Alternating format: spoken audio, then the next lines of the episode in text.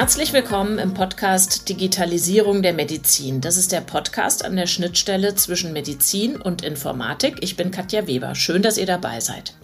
In der letzten Ausgabe habe ich zusammen mit einer Medizininformatikerin und einer Apothekerin ganz grundlegend erörtert, was es eigentlich ist, vernetzte medizinische Forschung und die Medizininformatik-Initiative, die ja genau diese Art der Forschung befördern und ausbauen will. Und heute will ich das noch ein bisschen weiter aufbohren mit euch. Ich denke mal, hier werden heute Fachbegriffe fallen, die wir auch schon beim letzten Mal am Schlawittchen hatten. Aber da das ja alles ganz schön komplex ist und ziemlich facettenreich, werden wir die auch in dieser Ausgabe hier nochmal definieren jeweils. Schon allein damit ich selbst mitkomme, denn ich bin hier ja immer diejenige, die keine Medizininformatikerin ist und die sich in vielen dieser Anwendungsfälle und Spezialisierungen nicht so auskennt wie meine Gesprächspartnerin. Der Podcast soll ja auch gerade für die interessant sein, die überlegen, ob das nicht vielleicht ein Forschungszweig ist oder ein Arbeitsgebiet, in das sie gehen wollen, denn, das ist mir schon in den vergangenen Episoden klar geworden, der Bereich brummt und hat offenbar Zukunft, also wohl an. Uns wird jetzt eine Fachfrau vom Institut für medizinische Statistik, Informatik und Datenwissenschaft am Universitätsklinikum Jena im Folgenden erklären, womit sie eigentlich ihre Brötchen verdient und was das an gesellschaftlichem Mehrwert bringt. Ich stelle sie euch vor. Karin Schieke ist wissenschaftliche Mitarbeiterin an eben jenem Institut für medizinische Statistik, Informatik und Datenwissenschaften in Jena. Und da ist sie insbesondere zuständig für Computational Neuroscience und sie ist neben der Forschung dort auch befasst mit der Koordination des Faches Medical Data Science. Herzlich willkommen, Frau Schieke, nach Jena. Herzlich willkommen. Ja, danke. Ich habe mit einer datensensitiven Suchmaschine nach Ihnen gesucht, Frau Schieke. Was denken Sie, was mir die als erstes an Bildern angezeigt hat zu Ihnen, zu Karin Schieke? Ah, ich würde vermuten, Lehre- Institutswebseite bei uns? Nee. Nein? Sie können noch mal raten. Dann eventuell Deutsche Gesellschaft für biomedizinische Technik, Fachausschuss, ähnliche Sachen. Auch nicht? Auch nicht. Merkwürdigerweise hat die mir lauter Amplituden gezeigt, also jede Menge Messkurven, ah, ja. Diagramme von ResearchGate. Wie kommt das? Das kommt daher, dass ich natürlich eine wirklich nicht unbeträchtliche Anzahl von Papern zu diesem Thema habe und da sind Bilder drinne und diese Bilder wirft es dann irgendwann raus hier. Das würde ich vermuten hier. Was sind denn das für Messkurven? Also was erfassen die, was bilden die ab? Die Messkurven, die wir in den Papern sehen, das wird jetzt schon sehr speziell, sind fast immer irgendwelche Derivate, die wir aus anderen Messkurven erzeugen. Also das heißt, ich mache Signalanalyse, das bedeutet, wir messen zum Beispiel ein EEG, dann kann man aus dem EEG zum Beispiel eine Leistung bestimmen, die man sieht, man kann andere Parameter bestimmen und sieht dann diese Kurven irgendwann. Diese Kurven sind natürlich schön, weil man was zu sehen hat, das ist wichtig in jeglicher Zusammenarbeit mit Medizinern. Es geht darum, dass man das, was ich, ich bin Mathematikerin, dazu werden wir kommen, nehme ich nochmal an, das, was ich mache, muss irgendwie so sein, dass es andere verstehen und dafür sind Kurven ganz großartig. Also ganz oft sind das Maße, die Zusammenhänge beschreiben, die die Leistungen beschreiben, die Aktivitäten zwischen irgendwas beschreiben. Genau. Mhm. Signalanalyse war ein Stichwort, das Sie schon gerade haben fallen lassen und das soll auch ein Schwerpunkt sein hier in unserem Gespräch Biosignalanalyse. Dazu will ich erstmal die Biosignale zu fassen kriegen. Was genau ist das? Also Biosignale an sich sind einfach Signale, die im lebenden Organismus erzeugt werden. Das heißt, die können fortlaufend und äh, gemessen und beobachtet werden. Aber wichtig für dieses Biosignale ist im lebenden Organismus sozusagen. Das Ganze gibt schon ganz lange. Also es wird seit Jahrhunderten irgendetwas aufgenommen, was mit dem Körper zu tun hat, was dann das Signal ist sozusagen. Das kann eine Hirnaktivität sein, das kann das EKG sein, das kann Muskelaktivität sein, was immer. Von Relevanz ist das Ganze während Krankheit, aber auch während Gesundheit. Das heißt, das betrifft ganz viele Bereiche unseres Lebens. Also Krankheit, Gesundheit habe ich schon gesagt. Es betrifft auch Sport, Freizeit, ähnliches. Es geht dabei immer um Zustandsbeschreibung. Das heißt, ich möchte gerne Abläufe und Zusammenhänge im Körper verstehen. Und die kann ich anhand von Signalen, die ich messe, irgendwie sehen, bearbeiten, analysieren und dann gegebenenfalls besser verstehen. Wichtig ist das Ganze heutzutage auch sehr, weil das natürlich sehr, sehr komplex geworden ist. Es ist wichtig für die Diagnose von Krankheiten. Es hat jetzt aktuell ein ganz hohes Potenzial auch eher für so was wie kontinuierliche Versorgung von Patienten, sowas wie individualisierte Therapie und so weiter. Aber am Anfang steht irgendein eher banales Signal, was unser Körper sozusagen aussendet und was wir messen wollen, ja.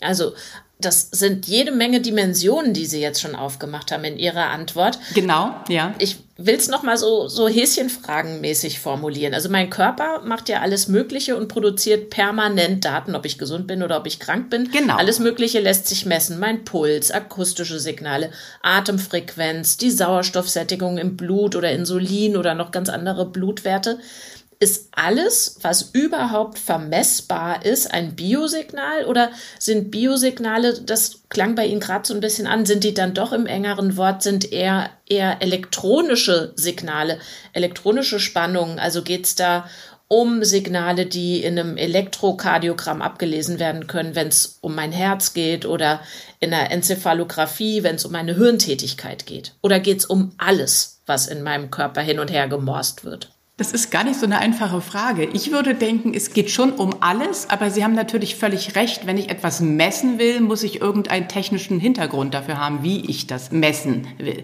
Ich weiß gar nicht, ob es dafür wirklich so eine ganz feste Definition gibt. Ich würde behaupten, das geht von kleinster Einheit im Körper bis hin zu großen Netzwerken. Kleinste Einheit im Körper, natürlich ist sowas wie Atemfrequenz messe ich auch mit Sachen, wo ich Bewegungen habe, was immer. Ich habe Blutdruckmessung, ich habe alle möglichen solche Sachen. Es geht schon um diese Gesamtheit dieser Signale, die ich irgendwie im Verlauf darstellen kann. Vielleicht ist das eine ganz gute Brücke, die man haben kann. Es geht um Zeitreihen im Wesentlichen. Ganz wichtiges Stichwort dabei. Ich selber beschäftige mich mehr mit denen, die jetzt Hirntätigkeit, was immer sozusagen, umfassen. Aber an sich ist Biosignale wirklich diese Gesamtheit hier. Gibt es da inzwischen so eine Art festes Set, also eine feste Anzahl von menschlichen Biosignalen, die ausgemessen werden können?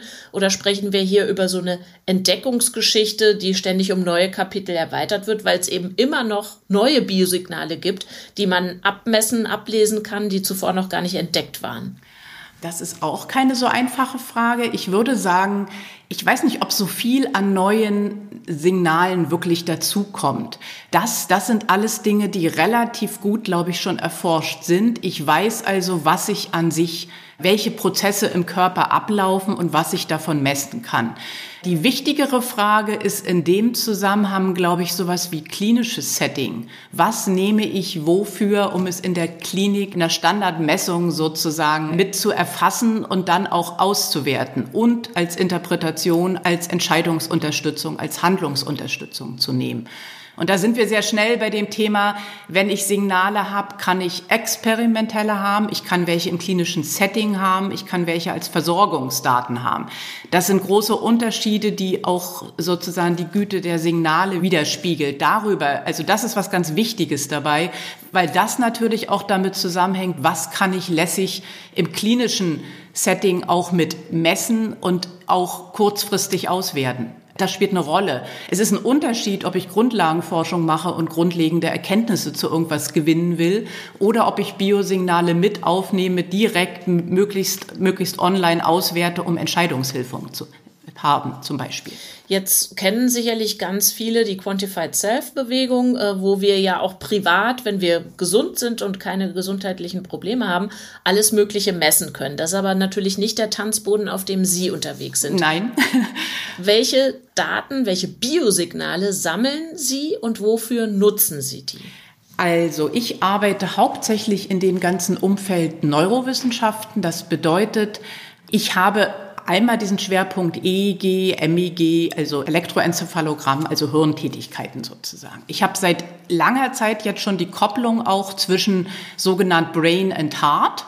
Also das heißt auch, auch auch EKG-Daten, die man zur Herzfrequenz berechnen kann und Kopplung zwischen sozusagen dem Gehirn und dem Herz dargestellt, indem ich mir jeweils ein Derivat für Gehirn, ein Derivat für Herz nehme und versuche dazwischen Kopplung darzustellen. Da gibt es ganz klare Ansätze, warum man das macht. Habe ich auch ganz praktische Beispiele. Darf ich da direkt reinfragen? Können wir direkt machen, ja. Können Sie mir nochmal das äh, Wort Derivat in dem Zusammenhang erklären? Ich kenne das nur so aus dem Finanzmarkt. also Derivat ist in dem Fall in meinen Augen, ich habe Gehirntätigkeit sozusagen. Die ist sehr, sehr komplex und die kann ich natürlich nur mit bestimmten Mitteln messen. Wenn ich ein EEG aufzeichne, bedeutet das, ich habe eine Kappe mit Elektroden. Das EEG misst Oberflächenaktivität sozusagen. So darunter liegen ganz viele Bereiche meines Gehirns, die alle irgendwas machen. Und ich habe diese Elektroden drüber, die damit irgendwas aufzeichnen. So, das ist ein Derivat in dem Sinne, dass es sozusagen nur ein Hilfsmittel ist, um diese ganze komplexe Aktivität darzustellen. Die ganze komplexe Aktivität ist sehr, sehr schwierig. Also es gibt schon Ansätze, das Gehirn an sich zu modellieren, ist jetzt nicht so erfolgreich, weil das wirklich schwierig ist. Aber in EEG zum Beispiel ist sozusagen ein Mittel, wie ich Hirnaktivität darstelle, das aber fraglos nicht die gesamte Hirnaktivität darstellen kann. Dasselbe gilt für EKG.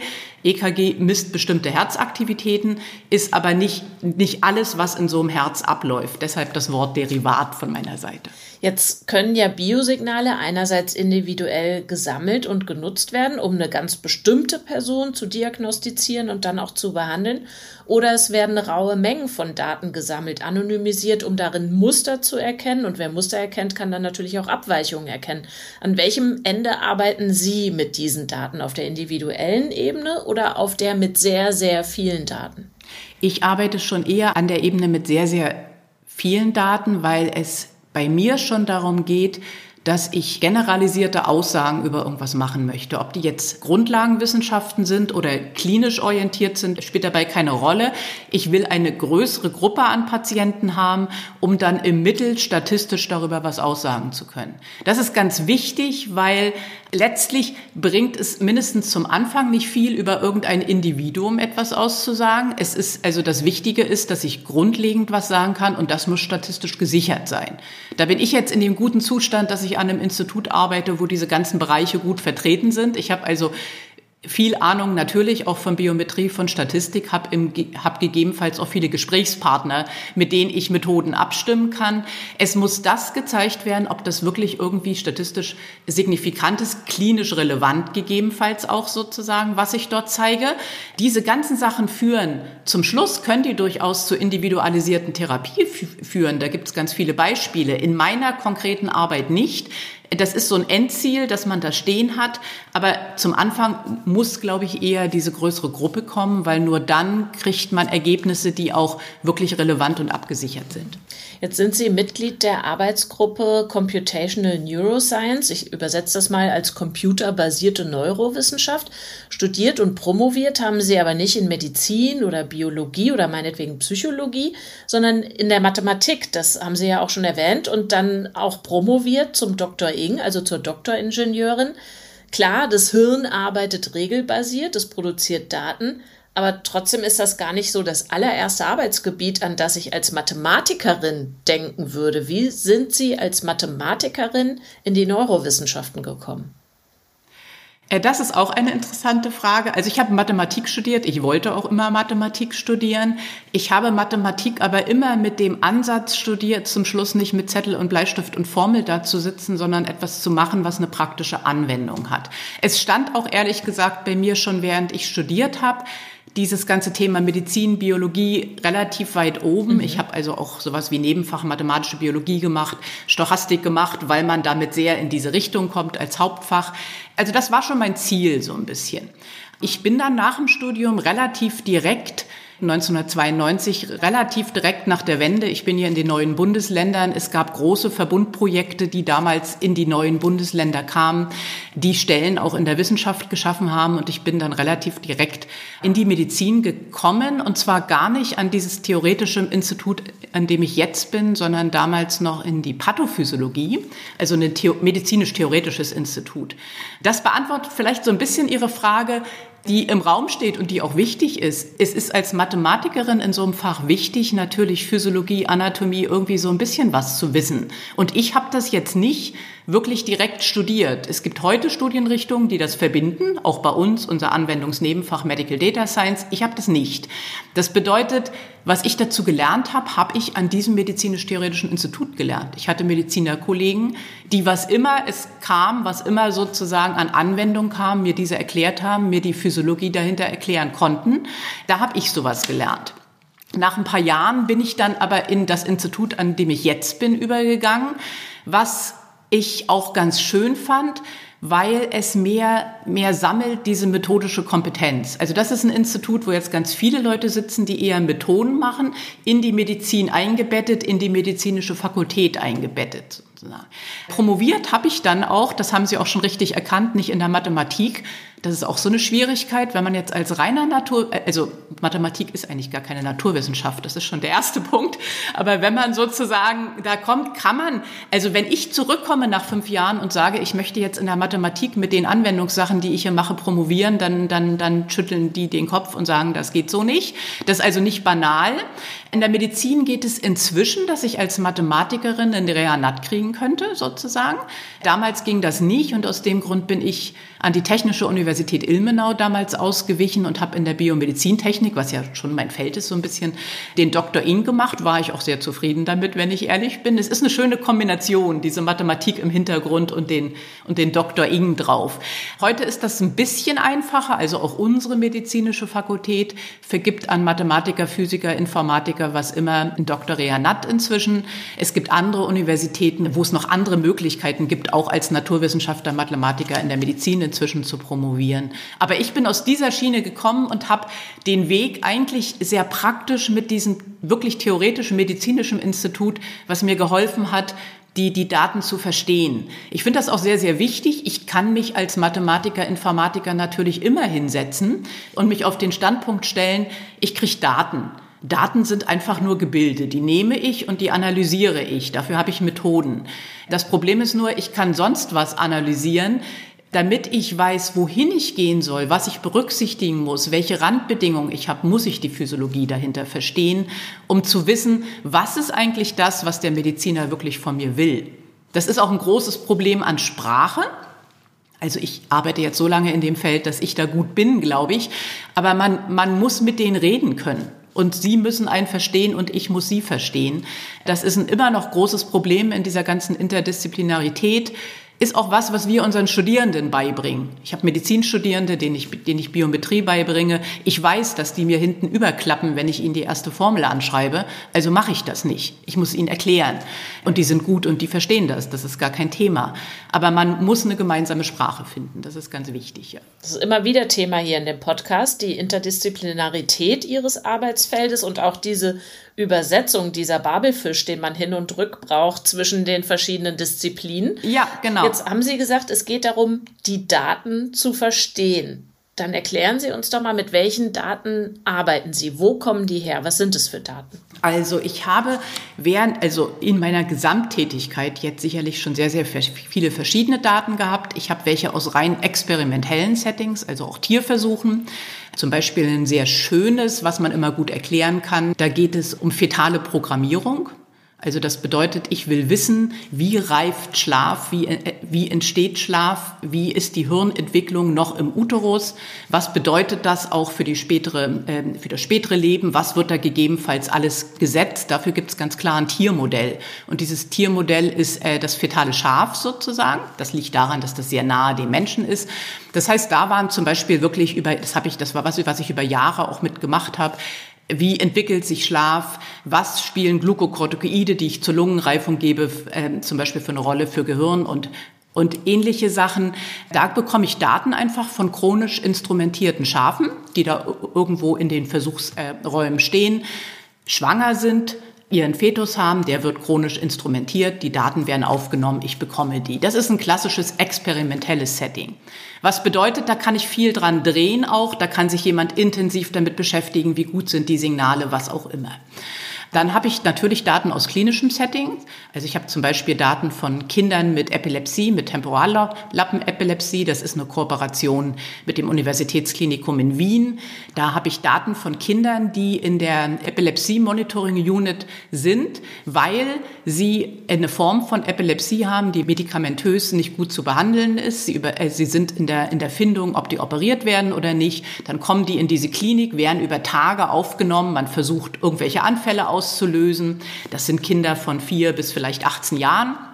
Und das wird auch kontinuierlich aufgenommen in so einer Art wie Monitoring. Da wird EEG aufgenommen, da wird zum Beispiel mehrere, mehrere Kanäle EKG aufgenommen.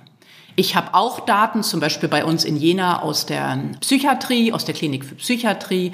Da geht es um Schizophrenie-Patienten. Da ist das so, da ist das gar nicht nur einfach nur so ein Monitoring von Patienten, sondern da ist es wirklich so, man hat eine Gruppe von Patienten, man hat eine Kontrollgruppe, es werden bestimmte Dinge aufgenommen, in dem Fall während Resting State, also ohne dass irgendwas passiert. Und ich will in dem Fall zum Beispiel wissen, wie sieht es aus mit Kopplung zwischen Gehirn und Herz, was spielt da eine Rolle. Das ist mein Thema sowohl bei Epilepsie als auch bei diesen Schizophrenie-Patienten, weil man weiß, dass das für sie einen hohen Gefährdungsgrad hat. Also Kinder mit einer Epilepsie und einem Anfall haben während des Anfalls eine extrem hohe Herzfrequenz. Die geht fast aufs Doppelte hoch. Das ist für die ein großes Risiko.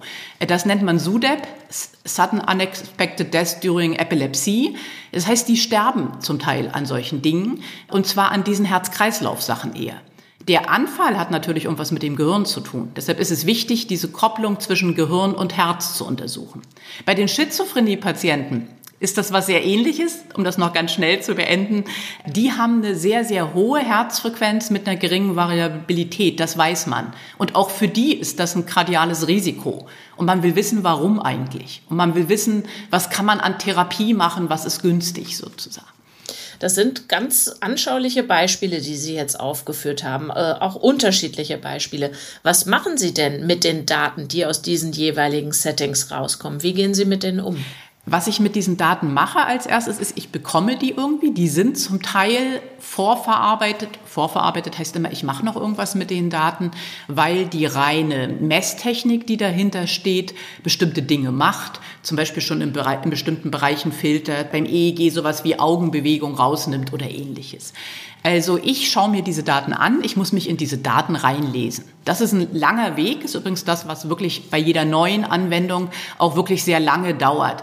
Ich muss die Daten verstehen, ich muss so ein bisschen wissen, welche Frequenzbereiche sind da drinne. Es ist zum Beispiel ein Riesenunterschied, ob ich ein fetales EKG habe sozusagen.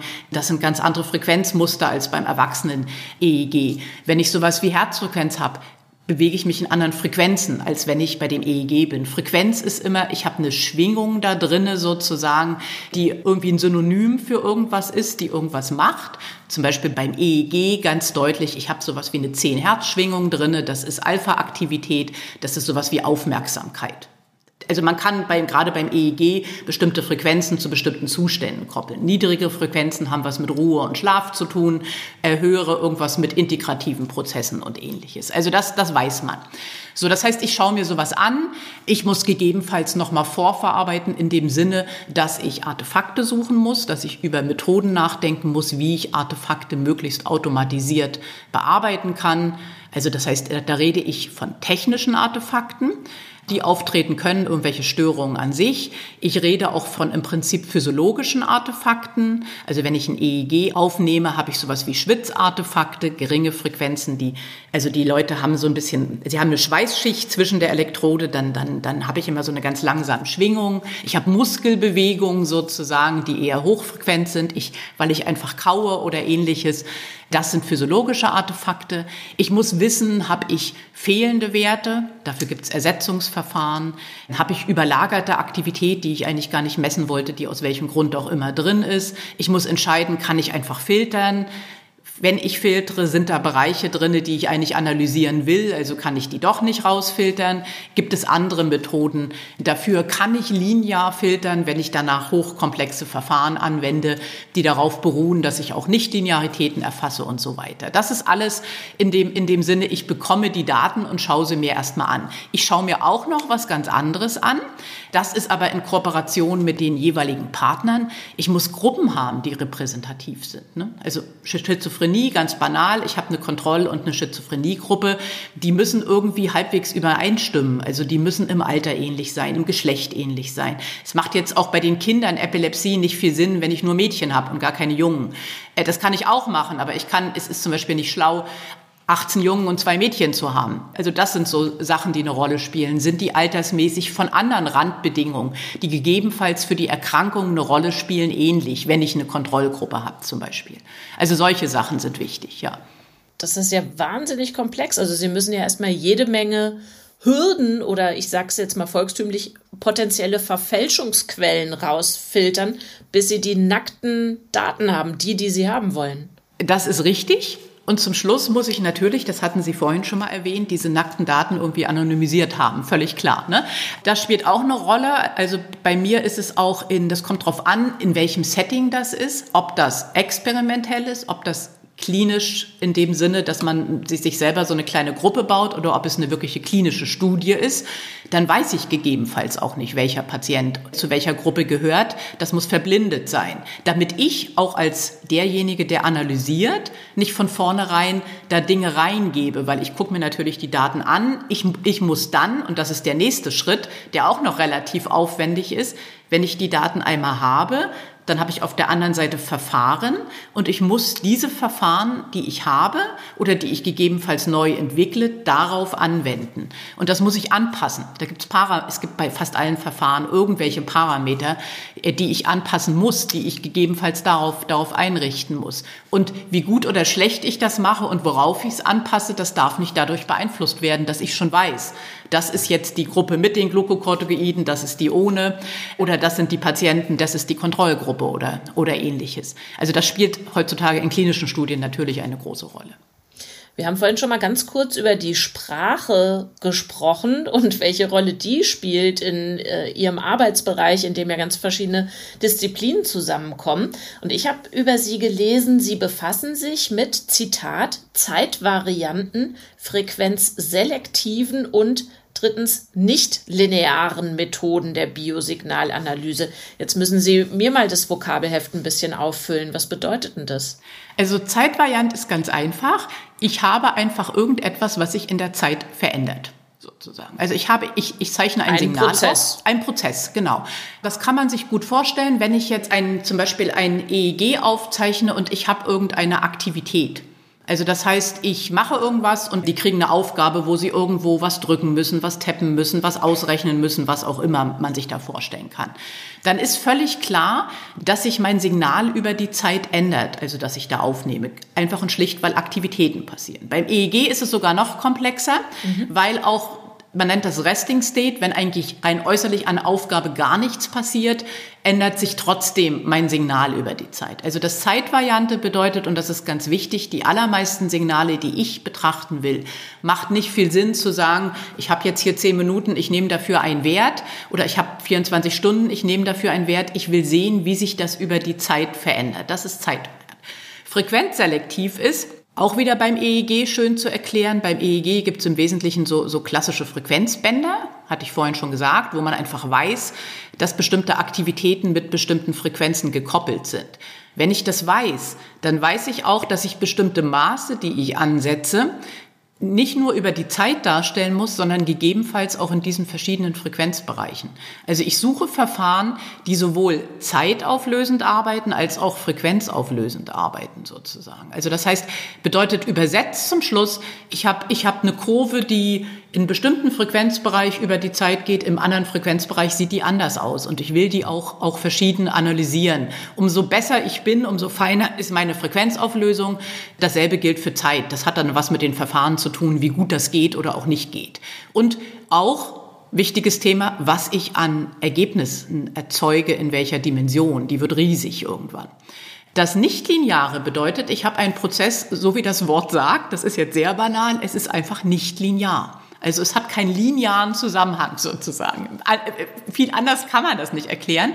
Das ganze Nichtlineare kommt bei mir sehr daher, dass ich angefangen habe zu arbeiten und damals in diese ganze Chaos Forschung eingestiegen bin. Das war so einer der ersten Aufgaben, die ich hatte. Herzfrequenzchaos, was bedeutet das? Das kann man relativ schön erklären. Also wenn ich von diesen Biosignalen rede, habe ich ganz oft oder von überhaupt Signalen rede, habe ich diese Unterscheidung nach Determinismus und Stochastik. Stochastik ist, es passiert zufällig irgendwas. Determinismus bedeutet, da ist eine Regel dahinter. Sowas wie ein Sinus ist ein linearer, ganz klarer Determinismus. Ne? Ich habe irgendwie eine Kurve, die sieht immer gleich aus, egal wie viele Schritte ich vorwärts gehe, ich weiß immer, was die tut. Ein nichtlinearer, ein chaotischer Determinismus bedeutet, ich habe eine Regel, aber die ist so komplex, dass ich die eigentlich nicht fassen kann. Und weil sie so komplex ist, dass ich sie eigentlich nicht fassen kann, bedeutet das, sobald ich versuche, Dinge vorherzusagen, wird umso länger mein Horizont ist, umso schlechter meine Vorhersage. Das ist so ein wesentliches Kriterium, was für Nichtlinearität und für, und für Komplexität da auch eine Rolle spielt. Und sowas, und ich habe viele, ich habe eigentlich viele Signale, die eher in diese Schiene Nichtlinearität passen. Das heißt, übersetzt jetzt auf eine einfache Nummer runtergebrochen, ich setze mich nicht hin und gucke mir bei so, einem, bei so einem EEG die Frequenzverteilung nur an. Das ist was Lineares sozusagen. Ich habe einfach Aktivität in diesen Frequenzen. Das schaue ich mir auch an, weil ich es wissen muss. Aber ich suche nach anderen Verfahren, zum Beispiel nichtlinearen Interaktivitätsmustern. Es gibt, es gibt sowas wie äh, theoretische Vorhersagekriterien. Es gibt Dimensionen an Komplexität, die ich bestimmen kann, die einfach von anderen Dingen als Voraussetzung ausgehen und dann das sozusagen darstellen. Und was ich meistens tue, ist sowohl das Lichtlineare Nonlineare als auch das Lineare, um mir das gemeinsam anzugucken. Das sind so die wesentlichen. Also ich merke schon tatsächlich, Sie beschäftigen sich mit dem Hirn, aber mir scheint das auch ein ganz gutes Hirnjogging für Sie als Forschende zu sein, was Sie da alles mitdenken, rausfiltern, reindenken. Dann nochmal auf das Ergebnis Ihrer Arbeit äh, geguckt. Habe ich was von dem, was Sie tun, also ich als individuelle Patientin, oder habe ich von Ihrer Arbeit eher was als Forscherin, die bestimmte Zusammenhänge verstehen und auflösen möchte. Also produzieren Sie konkrete Behandlungsempfehlungen oder eher Wissen über Funktionsweisen, über Methoden, die dann, keine Ahnung, im Seminar unterrichtet werden oder Eingang in Lehrbücher finden oder sowas? Also ich würde sagen, ich produziere eher Wissen in dem Sinne, dass Dinge untersucht werden und dass man dann mehr über diese Prozesse weiß sozusagen. Das ist das, also das ist der Hauptteil, den ich eigentlich mache.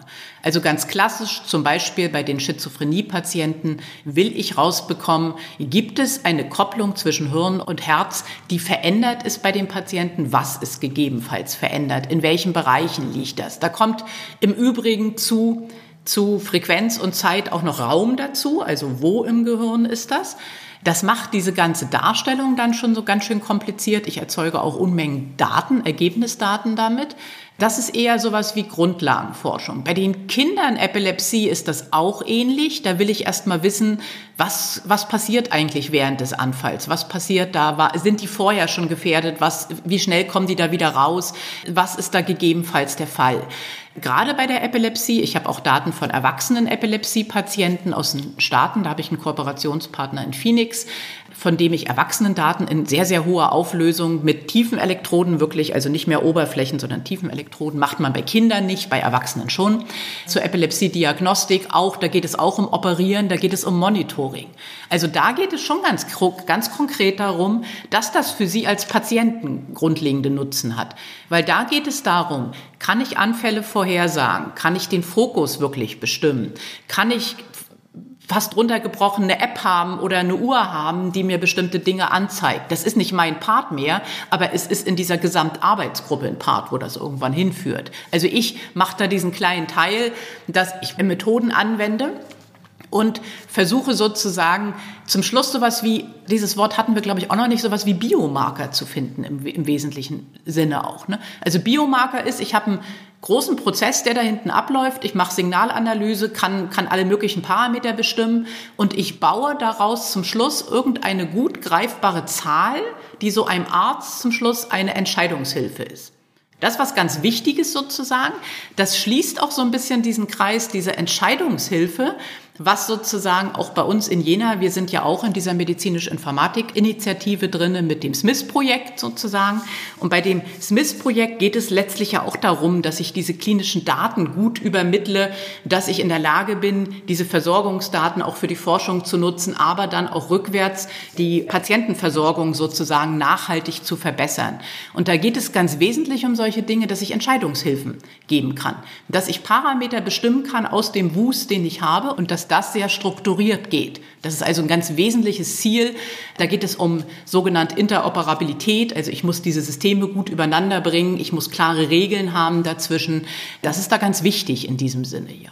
Damit stehen wir schon in einem Fuß im Datenintegrationszentrum, glaube ich. Also die Arbeit, die Sie gerade beschrieben haben, die setzt ja voraus, dass die Daten standardisiert sind, dass sie natürlich auch geschützt gespeichert sind und dann gegebenenfalls für die Forschung zur Verfügung gestellt werden können. Das passiert eben genau in diesen Datenintegrationszentren der Medizininformatik-Initiative. Bei Ihnen in Jena ist das genauso.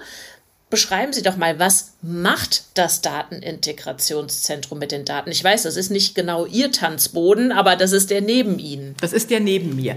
Also vielleicht kann ich ein ganz kleines bisschen ausholen. Für mich ist das wichtig, weil ich habe Daten, hatte ich schon gesagt, aus experimentellem Setting, technisch perfekt ganz oft, für mich aufgenommen, mehr oder weniger, oder für irgendeine Gruppe, für irgendein Projekt. Dasselbe gibt es auch noch mal im klinischen Setting, das geht mehr oder weniger gut, muss man jeweils gucken. Kritischer wird das schon bei klinischen medizinischen Versorgungsdaten und da greift dieses Missprojekt sozusagen. Das also sagt, okay, gut, unsere Aufgabe ist es jetzt, die klinische Forschung und Patientenversorgung nachhaltig dahingehend zu verbessern, dass ich diese Daten äh, sozusagen so systematisiert ablege und aufarbeite, dass ich dann sie gegebenenfalls Forschern, die daran arbeiten wollen, zur Verfügung stellen kann. Das ist so diese Schnittstelle. Also das heißt, diese Datenintegrationszentren haben in meinen Augen eine ganz, ganz wichtige Aufgabe darin, dass ich wirklich standardisiert Daten zur Verfügung kriege. Das habe ich an ganz vielen Stellen bisher noch gar nicht. Also das, also das ist so. Ich denke jedes Mal neu drüber nach. Ich denke jedes Mal neu über Datenformate nach. Also ganz wichtig ist ein Punkt Datenformate.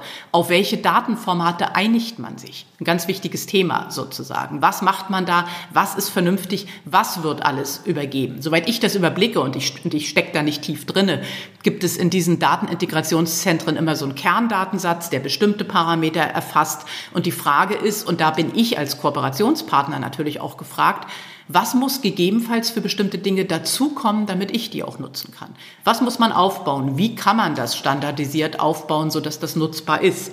Also in Jena gibt es zum Beispiel, hat gar nicht so viel mit Signalanalyse im weitesten Sinne zu tun, aber es gibt so ein Use Case Help zum Beispiel, der unter Federführung von unserem Universitätsklinikum abläuft. Also Smith ist eine Kooperation, wo Leipzig, Aachen, Jena federführend ist, aber noch natürlich noch viele andere Universitätskliniken und außeruniversitäte Einrichtungen drinne mit verkoppelt sind letztlich. Und bei HELP zum Beispiel geht es um den zielgerichteten Einsatz von Antibiotika bei Staphylokokken, Blutstrominfektionen. Und da geht es wirklich um Entscheidungsunterstützung. Da werden einfach Maßzahlen aufgenommen. Also es werden Laborwerte aufgenommen, die abgelegt werden und man versucht daraus Dinge zu bauen, die dann als ärztliche Handlungsunterstützung sozusagen, Entscheidungsunterstützung.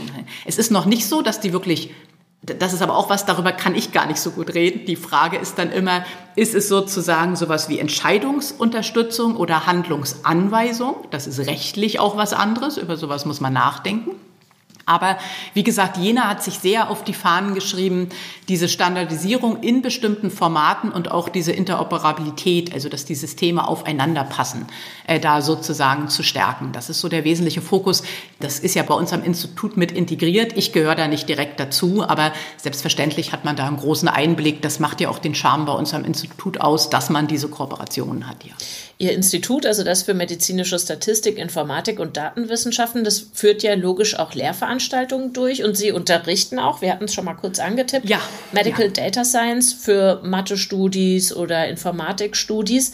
Angenommen, ich studiere eins dieser Fächer in Jena und habe eine Idee für eine Forschungsarbeit, für die ich Daten brauche aus dem Datenintegrationszentrum.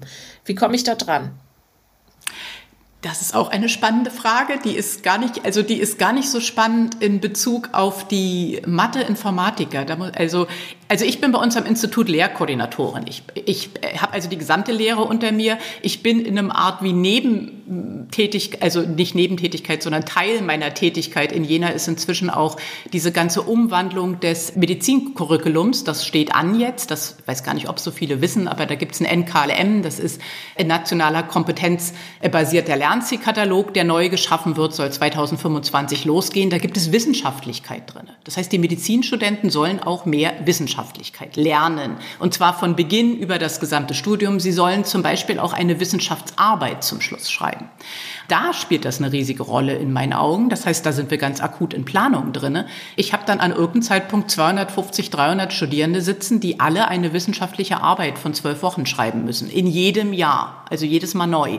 Dann habe ich die, die eh schon promovieren, die auch Partner haben, wo das gut geht. Aber ich werde irgendein Pool an Daten haben müssen, den ich nutzen kann, wo die Standards hier drin liegen, bestimmte Problemfelder auch schon drin liegen und die einfach darauf zugreifen können. Das ist so ein bisschen unser Ziel. Das ist aber Zukunft. Das ist nicht so, dass das jetzt funktionieren würde. Mhm. Das ist aber so ein Zukunftsmodell, was wir sehr auf dem Schirm haben. Für die Mathe-Informatiker spielt das natürlich auch eine Rolle. Da ist aber dann eher die individuelle Betreuung von bestimmten Kollegen bei uns aus dem Klinikum, die da auch eine Rolle spielt, was da gegeben sein muss. Wir haben auch noch Master molekulare Medizin, wir haben Medical Photonics, auch da mache ich überall Lehre. Für die spielt das zum Teil auch eine Rolle. Wir haben im, im Medizinstudium sozusagen ein neigungsorientiertes Studium in Jena, was bedeutet, ein Teil spezialisiert sich eher auf die klinisch orientierten, auf ambulant orientierten und forschungsorientierten. Die forschungsorientierten haben jetzt auch immer schon sogenannte Forschungsprojekte, die über einen längeren Zeitraum gehen. Auch da sind immer Daten nötig. Und wie gesagt, um das so ein bisschen von dem individuellen Betreuer wegzukriegen, also der etwas wichtig ist, aber ein bisschen davon wegzukriegen, dass der gegebenenfalls einfach irgendwie Daten bereitstellt, ist es gar nicht so schlecht, auch darüber nachzudenken. Klar, das ist eine Variante, wo ich sehr strukturiert Dinge ablegen kann. Also das ist unser Ziel da schon, ja. Aber angenommen, ich bin so forschungsinteressiert oder orientiert, sagten Sie gerade. Unterstützen Sie und Ihre Kolleginnen und Kollegen mich dann in diesem Prozess der Antragstellung, also in der, der Antrag, in dem ich mein Forschungsprojekt skizziere, oder helfen Sie mir beim Nachschärfen meiner Forschungsfrage, so im Austausch gegen die Daten, oder wie komme ich ran? Das ist schon so ein Weg, der so, also wie gesagt, das ist noch viel Zukunftsmusik, aber so läuft das an sich schon. Also wir haben methodische Dinge, die wir liefern können, wo wir auch unterstützen, wo wir auch formal unterstützen in Antragstellen. Wir haben natürlich auch eine große Kooperation mit dem klinischen Studienzentrum bei uns, die auch mit sowas beschäftigt sind sozusagen. Es gibt natürlich ein Zentrum für klinische Studien bei uns auch am Klinikum, die gerade wenn es um klinische Studien geht und der Antragstellung diejenigen sind, auf die man zugreifen würde. Das Datenintegrationszentrum wurde erarbeitet meines Erachtens auch genauso. Also es wird eine Fragestellung daran getragen und dann beginnt irgendein wirklich Prozess und da geht es wirklich auch darum, diese Prozesse zu optimieren. Da kommt eine Fragestellung, ich habe irgendwie Daten, was muss dazwischen passieren, was muss gegebenenfalls in, wirklich in dem Datenintegrationszentrum neu aufgestellt, angepasst, was immer werden. Also das ist die Idee dahinter, ja. Jetzt haben wir schon so ein bisschen eingangs Ihren Werdegang angetippt, aber ich würde Sie dazu gerne noch ein bisschen ausführlicher befragen. Wieso war für Sie Anno 86 klar, ich studiere Mathematik? Sie haben gesagt, das war für Sie klar wie Kloßbrühe. Das war für mich klar wie Kloßbrühe. Ich war wahnsinnig gut in sowas, um, um das zu sagen, jetzt einfach mal so ganz banal. Ich bin groß geworden mit schon einer irgendwie hohen Fähigkeit, mit Zahlen umzugehen, mit, mit solchen Dingen umzugehen. Also auch dieses logisch Denken sozusagen. Ich habe Gott sei Dank Eltern gehabt, insbesondere auch einen Vater gehabt, der sehr, sehr aktiv darin war, dieses Klischeebild Mädchen und Mathe nicht aufzubauen. Also ich habe noch eine Schwester, wir waren nur Mädchen. Mein Vater fand, glaube ich, auch immer gut, dass er nur Töchter hat. Es war einfach diese Geschichte, dass immer klar war, es hat nie einer zu mir gesagt, das kannst du nicht, du bist, also du bist, bist ein Mädchen. Ich habe also über Jahre dieses ganze Mathefeld beackert, also über Mathe-Olympiaden, was immer. Für mich war klar, ich will Mathematik studieren. Ist auch für mich auch heute immer noch so ein Ratschlag an alle Studierenden, man sollte was studieren, was einen interessiert und was man kann. Egal, ob man dahinter die guten Arbeitsmöglichkeiten hat oder nicht. Bei Mathe ist das jetzt nicht sehr schief gegangen. Da ist auch klar, dass man damit Arbeitsmöglichkeiten hat. Also für mich war das von vornherein klar, dass ich das gerne, gerne wollte. Es hat mich einfach interessiert und ich war gut drin, ja. Glaube ich, ja. Sie haben gesagt, in Ihrem Elternhaus wurde Ihnen auch nicht vermittelt, dass das irgendwie nicht zusammengeht, das Geschlecht und die Disziplin. Wie war das dann im Studiengang? Waren Sie dann da eine Exotin in den 80er Jahren? In den 80er Jahren Mathematik studieren in der DDR, muss man dazu sagen, war Hälfte Hälfte. Es gab halb Frauen, halb Männer, was aber eine Scheinsache war, weil das hatte was damit zu tun, dass die DDR eine Studienlenkung hatte. Also man hat sich für irgendwas beworben, Chemie, Und dann hat irgendwer beschlossen, nee, Chemiestudienplatz bekommen Sie heute nicht, aber einen Mathe-Studienplatz. Ich, ich sag's jetzt mal so banal, ist für viele im Westen, glaube ich, nicht vorstellbar, aber das war letztlich so. Man musste sich ein bisschen durchsetzen, wenn man sehr genau wusste, was man wollte. Es gab ein hohes Potenzial, die auch so irgendwie reingerutscht sind. Bei Mathe gab es viele Frauen, die umgelenkt worden sind, die dann irgendwann auch aufgehört haben. Ich habe in Dresden 1986 angefangen, Mathe zu studieren und ich hatte einen Algebra-Professor, der war damals Anfang 60, der angebracht hat in der allerersten Vorlesung, dass er bei Physik schon geschafft hat, dass keine Mädchen übrig sind. Wir wollen mal schauen, wie das bei Mathe ist. Ich bin sehr, sehr froh, dass heutzutage sowas gar keine Rolle mehr spielt. Also es spielt in manchen Gedanken vielleicht noch eine Rolle, aber niemand würde sich jemals mehr trauen, sowas zu sagen. Ich meine, gut, später kann ich jetzt im Studium nicht sagen, dass da irgendein Unterschied gemacht wurde. Ne? Also ich bin dann, ich bin dann nach, nach Jena gewechselt. Wir haben vielleicht mit einem Drittel, zwei Drittel also, also ein Drittel weiblich, zwei Drittel männlich aufgehört. Bei Mathe ist das auch nicht ganz so extrem, bei Physik ist das extremer, da gibt's noch weniger Mädchen. Also heutzutage, wenn ich die Studierenden sehe, Mathe, Informatik, auch, da gibt's natürlich auch Wirtschaftsinformatik, alles solche Sachen, Bioinformatik, da gibt's schon Frauen. Das ist jetzt nicht so, dass es da keine Frauen gibt. Also, also die kommen da schon an. Ich habe eine Tochter, die Maschinenbau studiert hat, da ist das ein bisschen anders, da sind ganz wenig Mädchen natürlich. Ne? Also später war das, also während des Studiums dann kein Problem mehr, für mich nicht. Also es gab niemanden, der mich da angegriffen hat, sozusagen. Nein. Sie hatten eingangs auch schon gesagt, Mathe war für Sie klar, da geht's lang, aber relativ schnell war auch klar, es muss einen praktischen Ausfluss haben und zwar in Richtung Medizin, Physiologie. Das schien schon relativ schnell bei Ihnen so auf dem Tapet zu sein, dass es da lang gehen soll. Woher kam das? Können Sie diesen Impuls noch ein bisschen genauer fassen? Sie sind im Reich der Zahlen, der Logik, wie Sie gesagt haben, und der Abstraktion. Und dann kommt da irgendwie Medizininformatik und Neurowissenschaft ins Spiel. Ja, das hat auch wieder vielleicht ein bisschen was mit meinem Elternhaus zu tun. Also mein Vater ist an sich Chemiker, arbeitet, hat aber im Prinzip mehr oder weniger sein gesamtes Berufsleben in der Diabetesforschung gearbeitet. Ich habe es also als Kind erlebt die ganze Zeit. Meine Schwester hat auch Medizin studiert. Bei, bei mir haben sie sich immer alle drüber lustig gemacht, dass ich also Mathe studiere. Also im netten Sinne drüber lustig gemacht. Du wirst mal den Fahrplan der Deutschen Reichsbahn optimieren. Das war immer so ein bisschen das, was dann da stand. Es war schon die Umgebung, die mich da geprägt hat. Ich kannte viele Leute, ich war da, war da gut integriert. Ich fand das interessant, ja. Jetzt hat das Bundesministerium für Bildung und Forschung die äh, Medizininformatik-Initiative in den vergangenen Jahren schon mit 200 Millionen Euro gefördert. Anfang diesen Jahres, 2022, hat dann die neue oder wurde unter der neuen Bundesministerin für Bildung und Forschung beschlossen, das geht jetzt auch so weiter. Also 23 bis 26 soll nochmal genauso viel investiert werden. Das heißt, der Bereich brummt, würde ich mal volkstümlich sagen, entwickelt sich. Da werden gerade Strukturen und Pfade ausgelegt und ausgebaut. Also es klingt in meinen Ohren so, als sei es eine ganz gute Idee, heute Datenwissenschaft zu studieren, vielleicht auch Medizininformatik zu studieren, weil es da absehbar eine Menge zu tun geben wird. Würden Sie sagen, ja, das ist genau so oder haben Sie vielleicht auch einen kleinen Einwand oder eine Spezifizierung? Ah, ich würde das genauso sehen. Ich habe da also keinen Einwand. Ich habe ein bisschen eine Spezifizierung, die für uns alle nicht einfach ist. Ich habe angefangen zu arbeiten in den 90er Jahren mit Punkten, wo es eigentlich nie Stellen gab. Also es war ein, ein wahnsinniges Hin- und Hergeschiebe von Viertel, halben Stellen über Monate, was immer. Ich habe weit über 30 Arbeitsverträge, würde ich sagen. Ich bin da gut durchgekommen. Ich will mich darüber auch nicht beschweren. Das hat aber ganz andere Gründe, warum ich da, glaube ich, ganz gut durchgekommen bin. Also, also, das, also das war schon nicht ganz einfach. Heutzutage ist das so, dass wir eher Probleme haben, Leute zu finden. Und zwar egal, welche Studienrichtung es da im Hintergrund gibt. Das hat ein bisschen was damit zu tun, dass wir schon natürlich was sehr Komplexes haben wollen. Wir wollen Leute haben, die Informatik machen, sich aber auch eben schon so ein bisschen für diese Medizinschiene interessieren. Die Informatiker haben so viele andere Möglichkeiten, irgendwo zu arbeiten, dass es schwierig ist für uns, die irgendwo zu beschäftigen. Die, die müssen schon wirklich ein hohes Interesse dafür von vornherein haben. Also Stellen gibt's, es gibt niemanden in meiner Umgebung, der nicht sagen würde, man sucht eher händeringend nach gut ausgebildeten Leuten für unser Gebiet. Also es kommt jetzt natürlich auch mehr der Fall, dass da speziell dafür ausgebildet wird. Also äh, wir in Jena haben, wie gesagt, dieses Anwendungsnebenfach schon seit vielen, vielen Jahren, haben wir auch noch mal ein bisschen umgestellt, ist jetzt Medical Data Science, war mal eine Weile Computational Neuroscience, fanden wir zu eingeschränkt. Aus dem Grund ist das jetzt wieder Medical Data Science. In Leipzig zum Beispiel gibt es jetzt, glaube ich, auch neuen äh, in, in Studiengang medizinische Informatik. Aachen hat zum Beispiel eine, eine riesige Gruppe natürlich da sitzen, einfach weil die ganz, ganz viele Studierende haben. Also es, es kommt in den Fokus, finde ich gut. Dieselbe Erfahrung mache ich aber bei Biomedizintechnik. Da kommt übrigens auch der Punkt, dass es relativ viele Frauen gibt, die das studieren.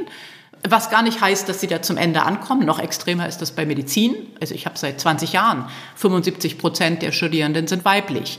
Das bedeutet nicht, dass das irgendwie eine Rolle spielt dann sozusagen für das Bild, was sich uns auf in Kliniken als Oberarzt, als Klinikchef, was immer bietet sozusagen. Auch das ist ein Problem.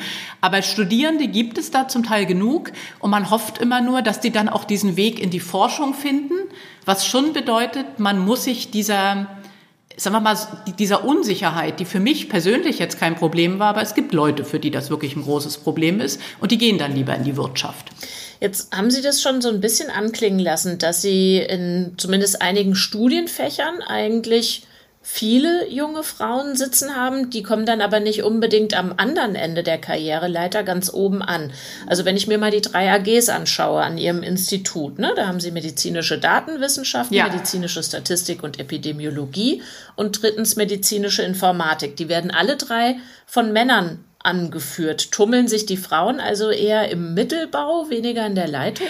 Äh, das ist auch eine spannende Frage. Bei uns am Institut ist es so, dass es relativ viele Frauen gibt. Also ich würde behaupten, bei uns gibt es bestimmt die, also wir sind bei deutlich Hälfte Frauen oder sowas in der Größenordnung. Das hat eine längere Geschichte, die jetzt mit den drei konkreten, die da sitzen, zu tun haben, aber auch durchaus mit meinem, mit meinem ehemaligen Chef, der dieses Institut in den 90er Jahren gegründet hat. Und da kommt immer der Punkt, wo man auch ein bisschen ausholen muss. Also dieses, wo kommen Frauen an oder nicht, hat ja eine persönliche Schiene und es hat eine formale Schiene institutionell, die da abläuft. Die persönliche Schiene ist eine, die ich ja irgendwann auch getroffen habe. Also man entscheidet sich, ich mache Forschung, ich will Kinder haben, ich habe Kinder natürlich, ich brauche dafür Zeit, was schaffe ich, was mache ich. Ich habe einen Partner, der entweder in irgendeinem Job ist, der völlig harmlos irgendwas macht oder einen, der auch Forschung macht. Ähm, dann kommt man irgendwann an den Punkt, dass man sagt, gut, Karriere ist jetzt auch nicht alles. Ich will auch noch ein Leben haben. Das ist eine ganz persönliche Entscheidung. Ich habe die sicherlich so gefällt, dass ich, ich habe immer voll gearbeitet, immer Forschung gemacht, aber habe natürlich Kinder. Das spielte für mich eine Rolle. Aber das ist ja meine ganz persönliche Entscheidung. Die, die institutionelle Entscheidung ist, ich habe Chefs, die einen fördern. Zu Zeiten, wo ich angefangen habe, waren das alles Chefs. Jetzt sind es nicht mehr unbedingt alles Chefs, aber schon ziemlich viele. Und meine persönliche Erfahrung damit ist, ich bin da sehr, sehr gut durchgekommen, aus dem einfach und banalen Grund, dass ich immer Chefs hatte, die sowas sehr gefördert haben. Also ich habe ganz banal Chefs gehabt, deren Frauen immer gearbeitet haben, sozusagen, die also auch der Meinung waren, sowas ist alles in Ordnung, das ist wichtig, bedeutet aber im im Umkehrschluss, und das finde ich so kritisch, es hängt von konkreten Menschen ab, die da drüber sitzen. Und das kann es irgendwie auch nicht sein. Also ich habe mir nie so einen Spruch angehört wie, oh, Sie wollen um vier nach Hause gehen, das ist ja halbtags hier so ungefähr oder sowas. Ich habe auch nie Ärger damit gehabt, dass Kind krank war, dass ich in die Schule musste, das was immer. Das war alles in Ordnung, das war klar, das hat irgendeine Priorität. Es gibt natürlich auch gerade klinisch da viele Bereiche, wo das eher schwierig ist. Und nach meiner jetzt langjährigen Erfahrung, wenn Sie mich mit 25 gefragt hätten, hätte ich gesagt, Gleichberechtigung ist was, was ich persönlich durchsetze. Äh, mit Paaren 50 jetzt finde ich eher, dass das was ist, was durch viele Sachen beeinflusst wird. Und was auch letztlich durch, ich sitze nur auch in vielen Gremien, ich sitze im Studienausschuss, ich sitze auch in Berufungskommissionen. Da gibt es jetzt Regeln dafür, was man machen muss. Man bräuchte eigentlich Regeln, die eine Äquivalenz erzeugen über Zeiten, das ist gar nicht so einfach, das wird schon berücksichtigt, aber ich weiß nicht, ob es immer gut läuft. Es werden zum Teil Frauen nicht mehr eingeladen, weil wenn man sie einlädt, kommen sie zu weit nach oben. Alles solche Probleme, die dann irgendwann auftreten. Ich bin zum Beispiel auch ein Typ, der der Meinung ist, Sprache spielt eine Rolle. Ich bin also im gewissen Maße auch für Gendern. Ich bin aber nicht dafür, dass das diese übergeordnete Rolle spielt und gar nicht über die Strukturen drunter nachgedacht wird. Das darf nicht, nicht einfach nur Schutzschild für was immer sein. Und die Sprache spielt eine Rolle. Wenn ich in Berufungskommissionen über Kandidat A, Kandidat B und diese Frau C rede, dann mache ich damit was sozusagen. Ne? Und es wird auch anders wahrgenommen, wie Frauen oder Männer auftreten irgendwo. Das, also das spielt schon eine Rolle. Ich denke auch, dass das heute noch eine Rolle spielt und dass da schon noch viel Luft nach oben ist, um Möglichkeiten zu schaffen. Mhm. Jetzt haben wir eben festgestellt, es ist ein zukunftsträchtiger Arbeitsplatz. Sie haben eigentlich Bedarf an gut ausgebildeten Kräften, stehen dabei in Konkurrenz zur Privatwirtschaft und so weiter und so fort. Jetzt ist aber natürlich, dass der Arbeitsplatz zukunftsträchtig oder sicher ist, nicht alles. Sie haben ja vorhin selber gesagt, Sie sagen auch, wenn Sie Studienberatung betreiben, mach das, worin du gut bist und was dir Spaß macht und nicht um, schiel nicht unbedingt auf das, was da in 20 Jahren los ist in diesem Arbeitsbereich. Ich denke mal, dass für Ihren Arbeitsbereich vielleicht auch wichtig ist, die Frage, hat das einen gesellschaftlichen Mehrwert? Also motiviert mich das nicht nur über Geld und Sicherheit, sondern über Sinn und Erfüllung? Würden Sie sagen, das ist auch der Fall bei Ihnen? Das glaube ich. Also das ist das, was ich auch gerade bei jungen also bei jungen Leuten beobachte sowohl die Medizin studieren als auch die, die eher diese Fokussierung auf, auf Medizin als Anwendungsfach, als was immer machen. Für die spielt das, glaube ich, eine Rolle. Da kommt auch, das, ja, das klingt jetzt auch wieder komisch, da kommt so ein bisschen der Punkt rein, dass das auch durchaus Frauen betrifft. Vielleicht auch mehr Frauen als auch Männer sozusagen. Also dieses, sagen wir mal, sind ja verschiedene Dinge, die eine Rolle spielen. Bei Medizinstudieren spielt zum Beispiel schon im weitesten Sinne Sozialprestige eine Rolle. Dass es so wenig Männer sind, hat was damit zu tun, dass es offensichtlich andere Berufe gibt, die jetzt mal hart gesagt mehr Geld, einfacher, was auch immer sind manchmal. Ne? Also es ist nicht unbedingt immer ein gutes Zeichen, wenn, wenn die Männer weg sind bei so einen Studiumplätzen sozusagen. Ne? Also ich glaube schon, dass das eine Rolle spielt und auch, das spielt bei Ingenieurwesen zum Beispiel eine Rolle. Warum es bei Biomedizintechnik mehr Frauen als bei Maschinenbau gibt, spielt dafür eine Rolle. Weil das dahinter ist ja was sehr ähnliches. Ich muss Ingenieurwissenschaften verstehen, ich muss Physik verstehen, ich muss Mathe verstehen. Aber der wirkliche Ansatz dafür beginnt ja sehr viel früher. Also ich muss als Eltern darüber nachdenken, ich muss in der Schule darüber nachdenken. Es, wie oft ich mir als Mathematiker, wenn ich sage, ich bin Mathematikerin, dann gibt es in der Regel genau zwei Antworten. Die eine ist eine oberflächlich nette, die ich auch manchmal nicht mehr hören will, das ist, oh, du siehst aber nicht so aus. Ich immer denke, das ist nett, aber gut, beweg dich jetzt auch nicht. Und die zweite Schiene ist immer sowas wie, oh, das kann ich gar nicht und auch nicht negativ belegt ich überlege dann immer, wer sagen würde, wenn ich sage, ich bin Germanistin, die Deutsch ist nicht mein Ding, würde kein Mensch sagen. Ne?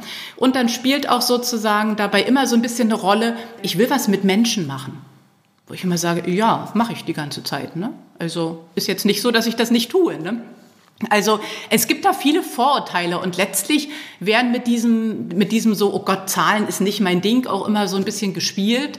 Und umso mehr Mädels sich sowas anhören, umso schwieriger wird das dann irgendwann. Ne? Und da muss man sicherlich als Gesellschaft, als Schule, als Eltern auch angreifen. Also das ist was Wichtiges, ja.